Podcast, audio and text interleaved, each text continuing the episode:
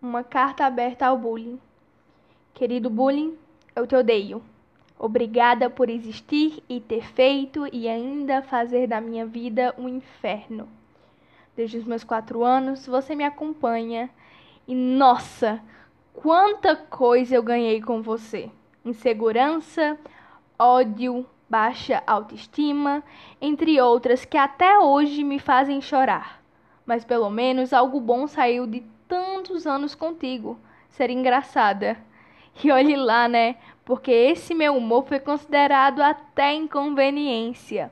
Apelidos, pressão psicológica, piadas, é o que recebo. Mas não apenas de colegas de classe. Você motivou muitas outras pessoas em minha volta.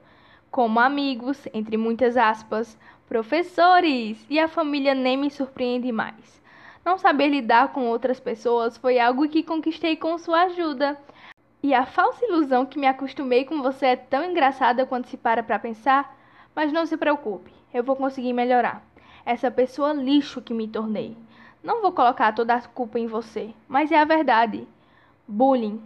Quando eu realmente te superar, nem vou perceber. É algo gradual, mas tomara que aconteça logo.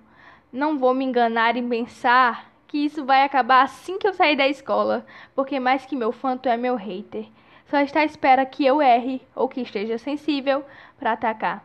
Suas consequências não me definem, só para te lembrar que finalmente estou saindo da solidão, fazendo amizades que me apoiam, me amam e sabem quando eu estou mal.